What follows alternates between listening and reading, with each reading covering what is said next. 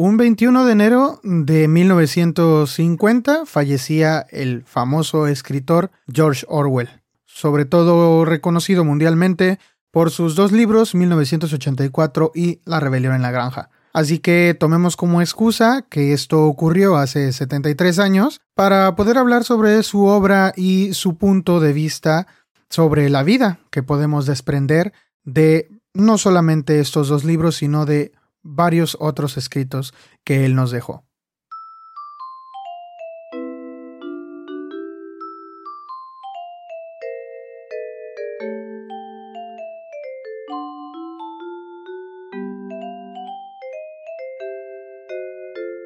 Hola, te doy la bienvenida a donde sea y cuando sea que estés escuchando esto. Esto es el Club del Tío, así se llama, y pues yo soy el tío, ¿no? Isaac, me llamo yo.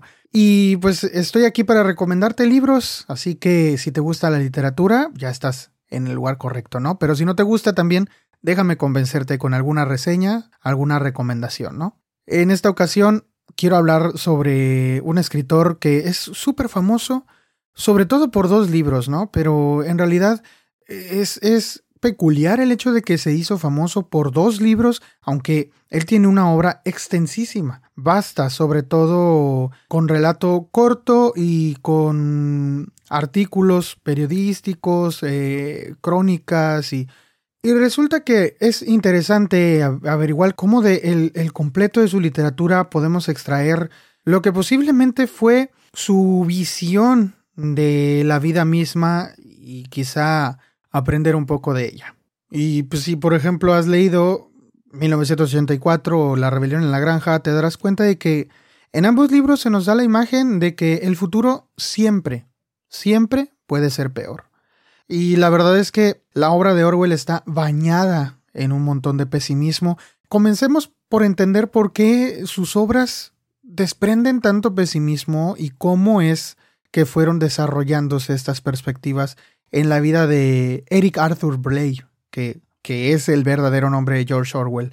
Se rumora por allí que su nombre o, su alias por el que lo conocemos, George Orwell, pues George porque es un nombre súper común, y Orwell por un río, ¿no? Que, que pasa por ahí, por, por donde él vivía antes. Y pues ya, o sea, en realidad no tiene mucha ciencia el por qué el nombre, como alguien que utiliza un seudónimo, la verdad es que a veces ni siquiera necesitas pretextos.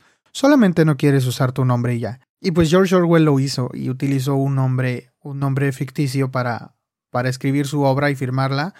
Pero se le puede entender a él muy bien si comprendemos dos cosas de su vida. Primero, que él perteneció a una clase social que era la clase media de sus tiempos, que irónicamente él decía que era la upper lower middle class, que es algo así como la parte más alta de la parte más baja de la clase media. Así que siempre vivió con una fuerte presión para triunfar, para mejorar socialmente a través de ganar más dinero. Y de niño esa presión comenzó enviándolo a un internado donde a, base de, de condiciones pues muy estrictas, demasiado, muy estrictas, pues lograban a veces colocar a uno que otro de sus alumnos con una beca en alguna escuela de estas elitistas donde iba gente con, con muchos más recursos que el pequeño Eric en aquel momento.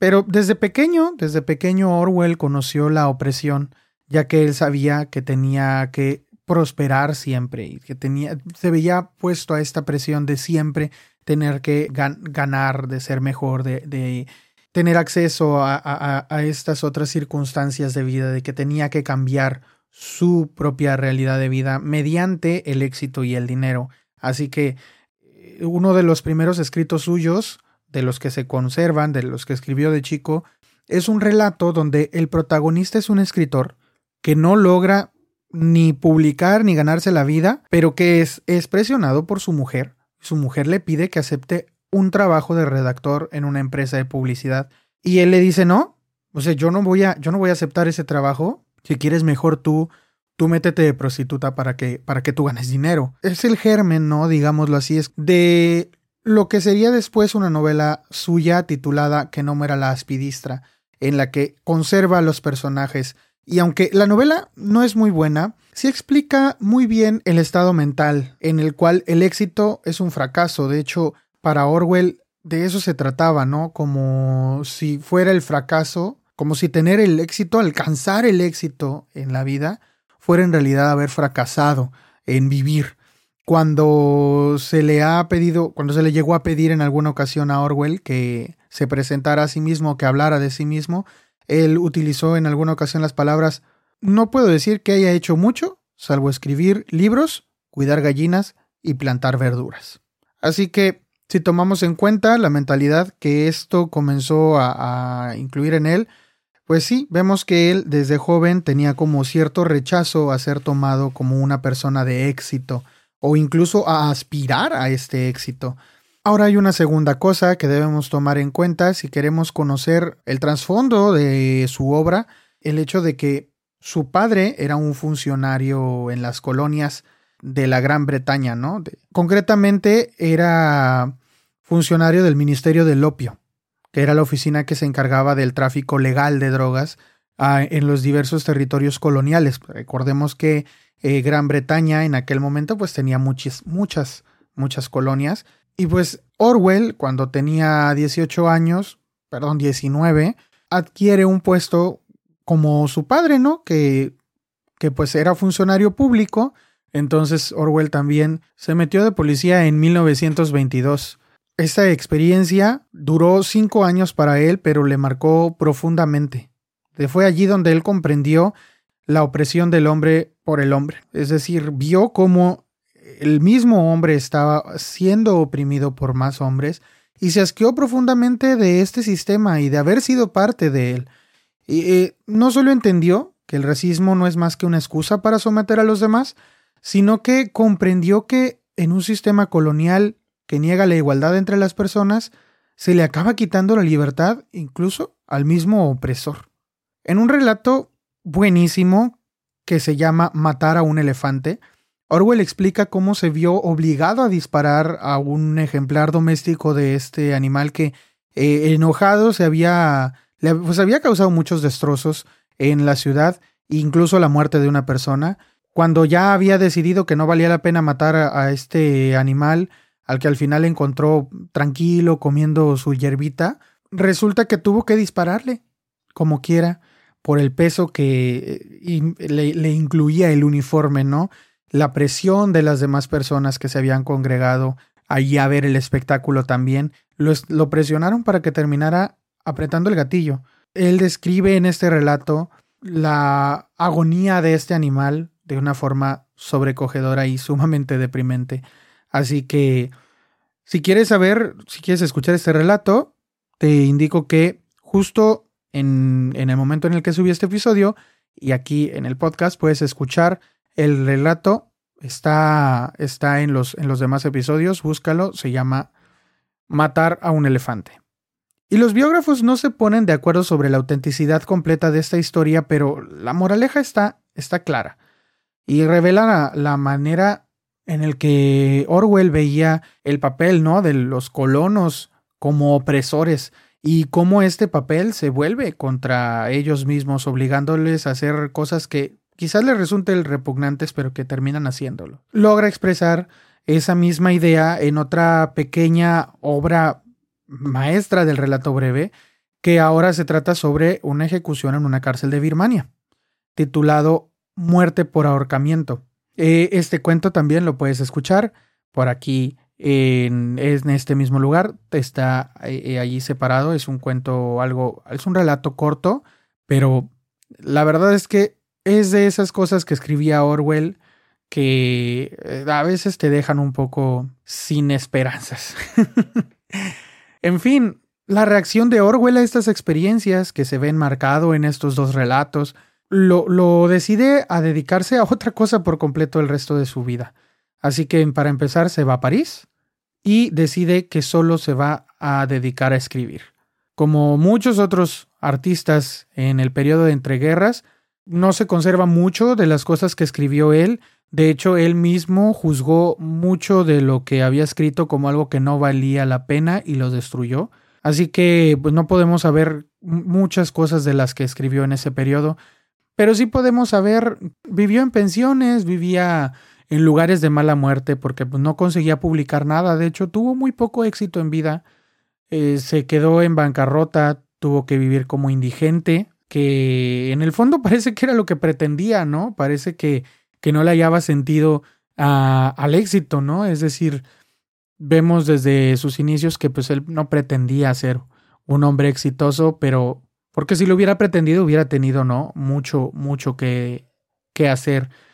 Lo hubiera tenido un poco más fácil, ¿no? Que, que otros. Pero de esta experiencia entre los marginados nace ahora sí su primer libro que se titula Sin Blanca en París y Londres, muy autobiográfico, y es precisamente en este lugar en donde, en, París, estando viviendo en París, en donde tiene una crisis de tuberculosis y es tenido, lo tienen que ingresar en un hospital para pobres. Y allí descubre otra verdad que le marca de manera profundamente, porque le colocan al lado de un moribundo que duró horas y horas y horas muriéndose y no terminaba de morirse. Años, años más tarde, Orwell se referiría a esa experiencia en unos términos de repugnancia y desde entonces siempre pensó que era mejor morir por un balazo o la explosión de una bomba que por la llamada muerte natural.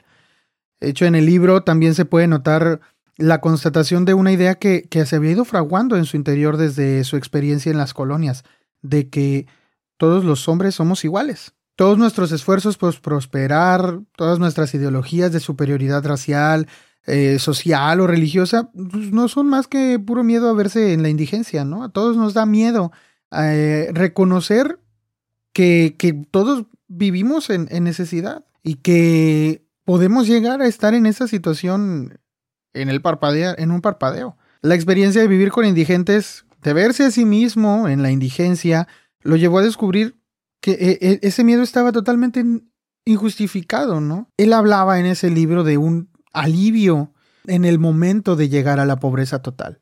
Entonces no es de extrañarnos que, que de repente le diera por combatir el fascismo en España, ¿no? Con cierta alegría de, de un hombre libre, se va a la guerra civil española y en 1936 él, él siempre fue un hombre como de izquierdas, ¿no? Un hombre a favor de los oprimidos. Por otro lado, la guerra siempre le había ejercido cierta fascinación desde niño. De hecho, hay algunos poemas patrióticos de él escritos en tiempos de la Primera Guerra Mundial durante su estancia en el internado. Total que en Aragón estuvo a punto de morir cuando una bala atravesó su cuello y le dañó solo una de las cuerdas vocales, aunque casi, casi le secciona la yugular. Pero de España se tuvo que ir a escondidas por las persecuciones políticas dentro del bando republicano. Y su experiencia en España es una de las raíces de 1984, porque fue durante la Guerra Española cuando Orwell conoció, pues no nada más la persecución y las torturas, las desapariciones eh, forzadas, sino también las manipulaciones de la prensa y las falsedades en general. La otra raíz del libro fueron pues experiencias en San Ciprians, el internado al que fue enviado de pequeño, donde la directora tenía un exhaustivo control sobre todo el colegio. Es decir, estaba hasta regimentada, promovía el culto a su propia personalidad como, pues, como todo un líder totalitario. Y de allí sacó esta idea monstruosa, aunque muy real al mismo tiempo, de que pues, uno puede llegar a amar a sus opresores. Además de esto, también se basó en otras cosas para, para escribir el libro. Por ejemplo, hay un libro de un exiliado ruso llamado Yevgeny Samiatin, que se llama Nosotros. Y en ese libro los personajes no tienen nombre, sino que todos se, se, enumeran, pues. Y aunque no son controlados por cámaras, todos viven en casas de cristal, así que se puede ver todo lo que hacen en cada momento. Y hay otra fuente literaria para 1984, que es un libro de Jack London, Jack London, de este hombre que escribe Colmillo Blanco o La llamada de los, la, llamada de lo salvaje, que se llama El talón de acero. Este libro es una, es, una profecía casi sobre un movimiento fascista que le encantó a Orwell y se puede notar, si lees eh, El talón de acero, que muchas de las páginas de, de 1984 están casi, casi eh, calcadas de, el talón de acero. Así que se podría decir que entre España y estas eh, influencias literarias, de allí sacamos varios de los aspectos que George puso ¿no? en su 1984. Cuando regresa a Gran Bretaña en, en 1938, de su experiencia en España, habla mucho en este libro, en, en, una publicación titulada Homenaje a Cataluña de 1938, pero que fue ignorada un poco por el mensaje político que estaba mandando en contra de la, de la URSS y otro, pues, otro tanto por, por el prestigio, ¿no? que tenía esta, esta organización todavía en ese momento. Entonces, hasta el momento vemos como el pequeño George Orwell se dio cuenta de que eh, eh, para tener éxito en su vida, ah, esta obligación que le había sido impuesta desde la educación que buscaba el ascenso social, pues este éxito implicaba siempre ponerse uno por encima de los demás. Y en realidad no es más que vivir pendiente de lo que los demás opinen. Así que desde Birmania en adelante, Orwell solo aspiró pues, en lo económico a no morirse de hambre y en lo social, pues a conservar a toda costa su libertad de pensamiento, nunca rechazó la pobreza a lo largo de la vida, a lo largo de, a lo largo de su vida. Y aunque empezó a ganar un poco de dinero hacia el final de sus días, nunca lamentó no disfrutarlo. Y así es como llegamos finalmente a 1984, ¿no? Que es no tanto una novela sobre el futuro, sino como una sátira del propio presente que había vivido Orwell un antecedente claro de este libro de Orwell, además de, los libros que ya mencionaba antes, está, por ejemplo, en los, los, viajes de Gulliver, ¿no? De Jonathan Swift, donde este Gulliver, valga la redundancia, el protagonista, pues va a parar a reinos lejanos que se parecen sospechosamente a Inglaterra y a, Irlanda, ¿no? Sus, sus lugares natales. Y en ningún momento se proyecta este libro sobre el futuro.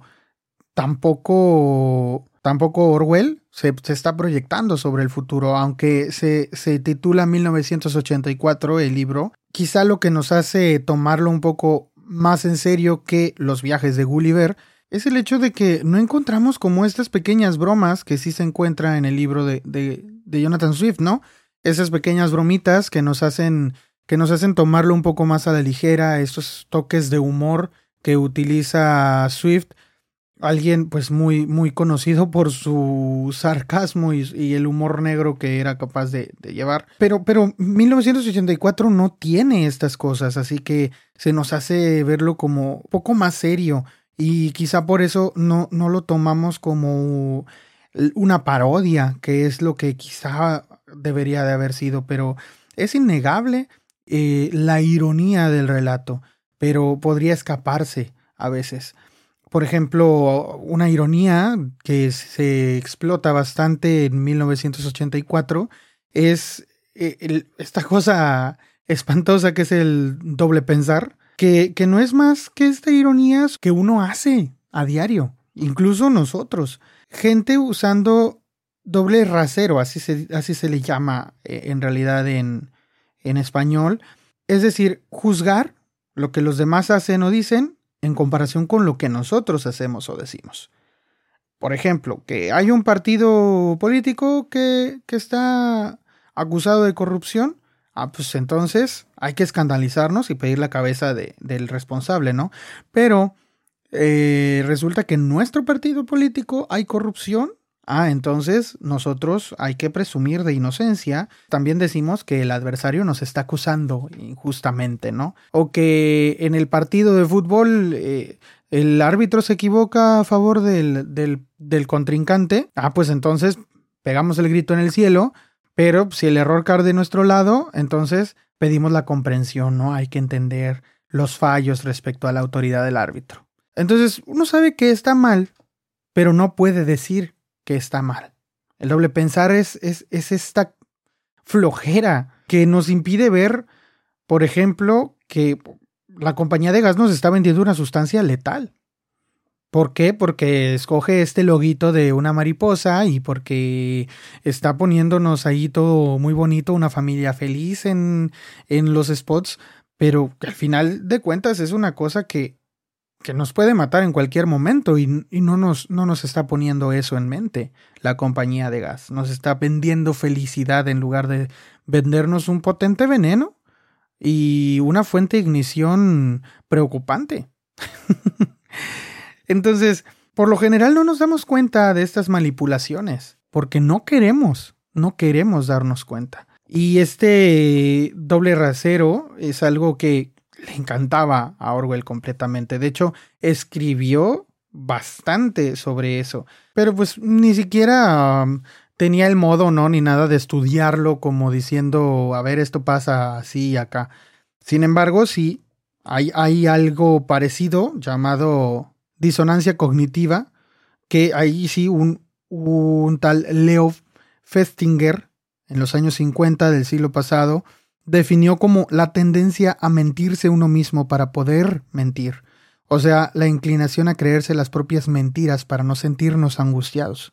Y en ese doble pensar hay algo todavía más. Es decir, las personas que se mienten a sí mismas ni siquiera notan esta, esta disonancia. O sea, es decir, a nadie le causa ni tantita extrañeza cuando insultan al árbitro del equipo rival o incluso al rival político, ¿no? No, le, no les pasa nada porque está bien, ¿no? Así que tomando en cuenta cómo en nuestra sociedad el doble pensar es tan común, esta doble moral que a veces podemos tener, pues entonces es evidente que basta nada más despertar la lealtad de ese tipo de personas para que un gobierno logre llevar a cabo las mayores atrocidades sin verse con tanta oposición. Así que si todavía confías en la racionalidad humana, te invito a que leas 1984 para que veas que en realidad no hay mucha racionalidad por la cual debamos tener esperanza, no la hay al menos en el terreno de los fenómenos colectivos, porque la capacidad de autoengaño es infinita. Y, el libro también señala otro autoengaño al que, al que todo, todo mundo es propenso, sobre todo en los países occidentales, pero especialmente el hombre intelectual, la persona intelectualoide, que se cree por encima de estas mentiras colectivas.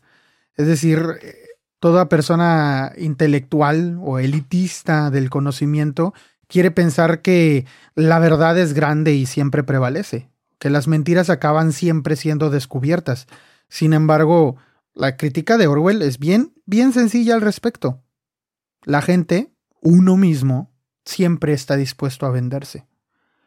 Y lo verdaderamente orwelliano no es el retrato de, esta brutalidad del poder absoluto que tiene el gran hermano, el horror que produce esta sociedad ah, dedicada a exterminar al individuo. Lo orwelliano aquí es aquello que está presente en todas sus novelas.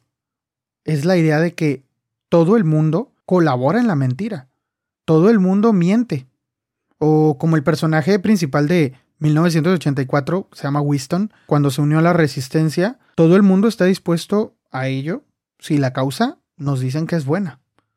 Y la imagen más orwelliana de, de 1984 no es esta bota pateando, pateándonos en la cara eternamente, sino la de un hombre que se cree bueno prometiendo echar ácido en la cara de un niño.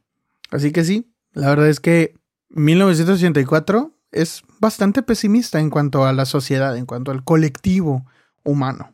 Sin embargo, no, no, siempre hemos pensado así, es decir, quienes, quienes estamos conscientes de que pues, los humanos somos capaces de, la, de lo peor, es decir, somos capaces de, de decir que somos buenas personas, jurando echarle ácido en la cara a un niño, sabemos, ¿no? Que este mundo así está de podrido. Sin embargo, sin embargo, no siempre fuimos así, ¿no? Eh, debió haber una época. Había una época en la que el mundo era un lugar bonito, había una época en la que el mundo era un lugar bello, y esa época casi siempre es como nuestra niñez, ¿no?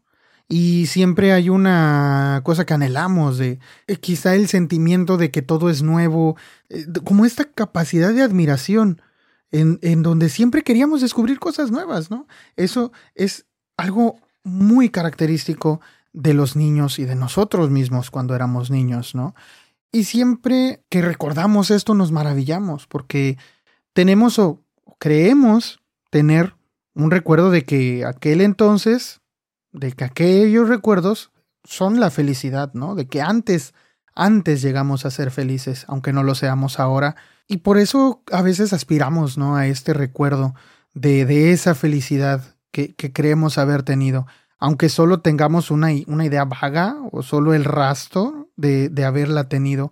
Y Orwell cree que este recuerdo, esta intuición de lo, de lo bello, es un recuerdo que nos impulsa a seguir buscando esta felicidad como seres irracionales. El, el pasado para Orwell es una imagen como, como sagrada, ¿no? ¿En qué sentido? En el sentido de que, de que está fuera de nuestro alcance.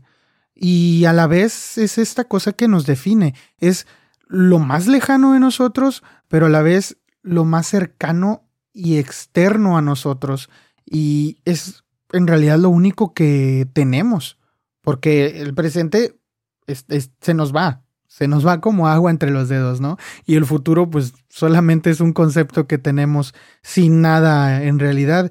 Así que solo nuestro pasado es real y lo único que verdaderamente se nos queda, ¿no? Pero al mismo tiempo ya no está, ya, ya no existe, no lo, no lo poseemos.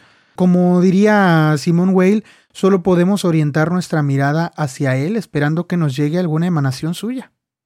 Y muchos escritos demuestran que Orwell tenía una vívida conciencia de su infancia, de cómo, de cómo su infancia y cómo la vivió lo habían marcado, tomando en cuenta sobre todo que pues, durante este periodo de, de su vida el, el, panorama de Inglaterra, ¿no? De, del Reino Unido, eh, experimentó eh, cambios muy, muy brutales, ¿no? En su geografía, en sus formas de vida, ¿no? En, este periodo entre, guerras.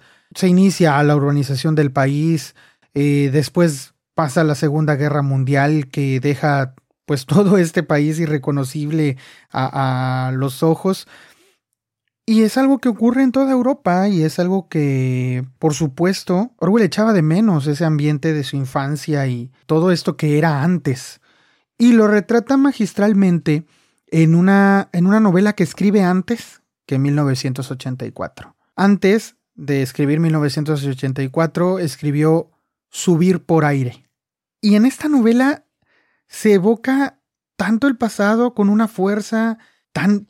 Bueno, es que es, es magistral Orwell. Tenía su manera de, de hacerlo, pero rememora cómo era la vida de un niño inglés en la década de 1910 e intenta hacer como ¿Qué es lo que entendía él por felicidad?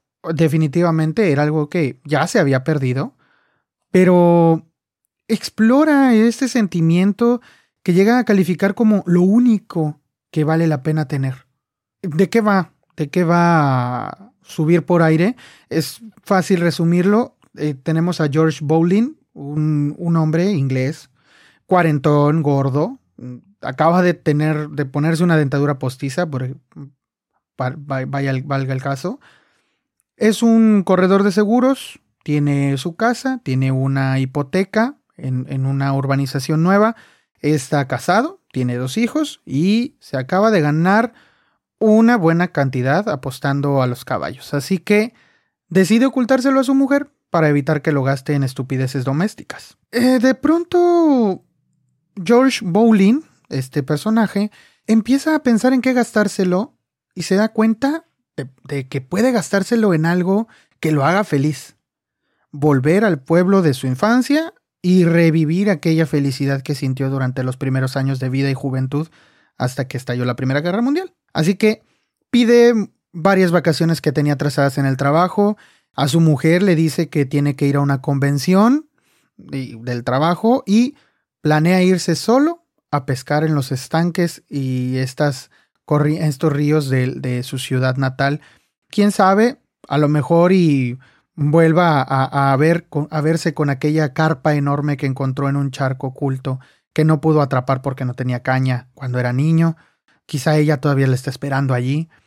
Así que tiene que ir, tiene que, tiene que ir solo, como el niño que fue, y tiene que ir porque se lo debe a este niño que fue, porque ahora ya es un adulto que lleva años trabajando y, y haciendo caso solo a lo que le dicen los demás y no lo que él quiere. Sin embargo, no nos sorprende el hecho de que cuando este señor llega al pueblo, este pueblo está absurdamente distinto. Los bosques, los estanques y estas corrientes de agua ya desaparecieron. En lugar de ellos, Hay urbanizaciones de recién llegados que compraron casas iguales a la que él tiene fuera de la capital para poder vivir más cerca de la naturaleza. El estanque secreto al que él iba de pequeño ya lo convirtieron en un tiradero de basura. Y él vuelve con esta actitud de desengaño y de desencanto por la vida y, y cuando regresa a casa su mujer le, le, echa en cara que se fue con algún amante seguramente y, y, y desanimado como está porque su mujer ni siquiera lo comprende, pues decide decirle a su esposa, ¿sabes qué? Pues sí, sí tengo un amante. Aunque él sabe que no es cierto. Sabe que no es cierto y... Pero pues como pues nada importa. Ya para, para este señor, pues decide seguirle la corriente. Y a lo largo de, de este desengaño que, que va pasando, ¿no? Por diferentes etapas, él es George, el, el personaje George, George, George Bowling, va pasando por unos cambios de humor que, pues, tienen su, su rato apocalíptico, ¿no? Es decir, a veces ve, ve, a la ciudad y se la imagina toda arrasada por las bombas, ¿no? Porque pues, estamos en el periodo entre guerras. Pues eso, ¿no? Pues, esta amenaza está cerniendo sobre ellos siempre. Va, se ve, se ve a sí mismo. Cuando piensa en su mujer, en sus hijos, se siente atrapado. Cuando se ve a sí mismo, se ve gordo, tiene dientes postizos, se siente un fracasado, va a un mitin político, siente que lo están estafando, está de visita en su pueblo natal y después de, de beber solo toda la noche, se siente asqueado de la vida y de sí mismo y, y dice de repente en, en un diálogo, por unos minutos me quedé de pie en medio de la alfombra sin mirar nada en particular y demasiado hecho polvo para moverme. Cualquiera conoce esa sensación horrorosa que le da uno por la mañana temprano es una sensación en las piernas, sobre todo, pero que te dice más claramente que con las palabras, ¿para qué cojones seguir? A la mierda con todo. Mete la cabeza en el horno. Y pues quizá tú estás pensando, ah, pues es un hombre en la crisis de los 40 y, es, es, algo común, ¿no? No es solamente la historia de un hombre en la crisis de los 40, es la historia, es la historia de la imposibilidad de ser feliz. Es la historia de las personas de clase media, la clase de, del personaje principal, la clase de este señor, que justo en ese momento en el que se estaba relatando se estaba estableciendo como el común denominador de, del mundo. Y si algo podemos decir que hay en, en común entre este personaje George Bowling y el Winston Smith, el de 1984, es que ambos intentan preservar algo de sí mismos frente de lo colectivo, de aquellos que les imponen las condiciones de su vida.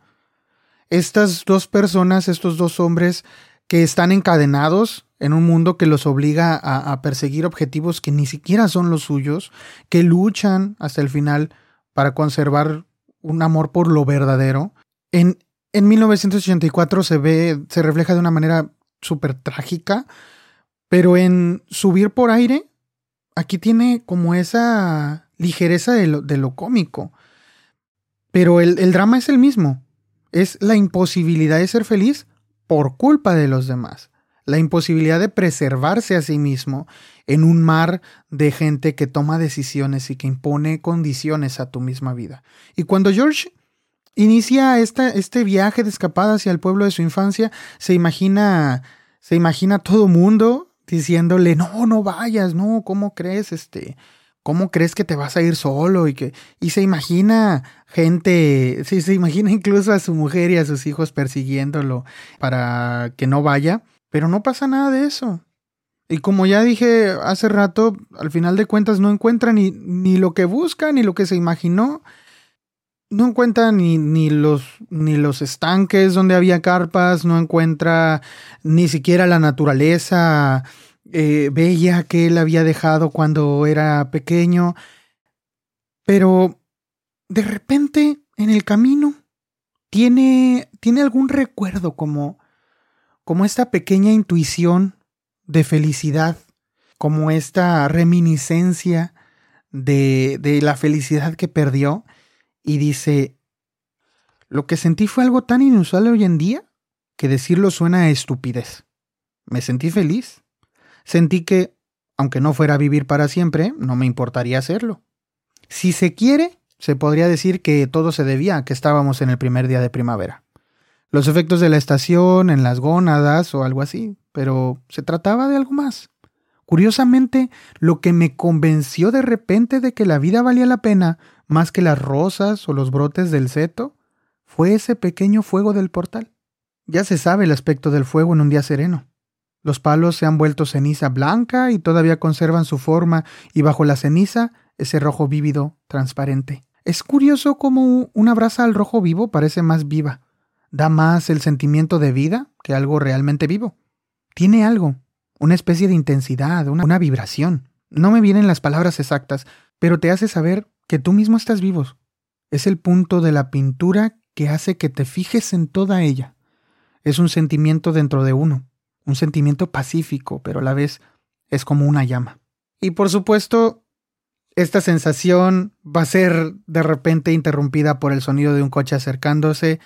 Eh, Bowling, llevado por ese sentimiento, hasta se había puesto a recoger flores, pero eh, atemorizado y lleno de terror por la posibilidad de que lo vean arrancando rosas y que lo vean con flores en la mano, las avienta atrás de una mata que estaba a su lado.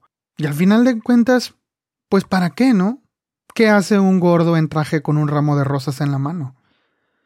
George Orwell se encarga todo el tiempo de recordarnos que la presión de los demás nos impide ser felices y que la felicidad tiene un punto ridículo es, una ridiculez en términos sociales, pero sobre todo nos recuerda que no está a nuestro alcance, que queda en un pasado mítico, un pasado lejano, que para Bowling fue el pueblo de su infancia y para Smith era una civilización entera.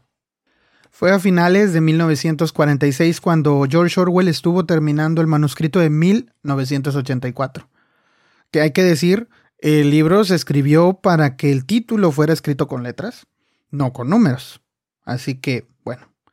Para escribir el libro disponía de un alojamiento en la isla de Jura en la costa escocesa. La casa en la que estaba era enorme, pero no tenía ni calefacción ni agua corriente, y además Orwell estaba enfermo de tuberculosis, de una tuberculosis que arrastraba desde hace muchos años. Pero ni las incomodidades ni su propio estado de salud lo desanimaron. El libro tenía que acabarse como fuere, aún así fuera a costa de tener que internarse en un sanatorio tras poner el punto final al libro. De hecho, las estancias en sanatorios fueron sucediéndose en intervalos de meses hasta 1950.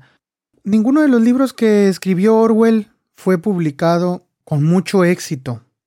En lo profesional, aunque no le faltó trabajo, tuvo de verdad tuvo que ser muy prolífico como periodista para llegar a fin de mes.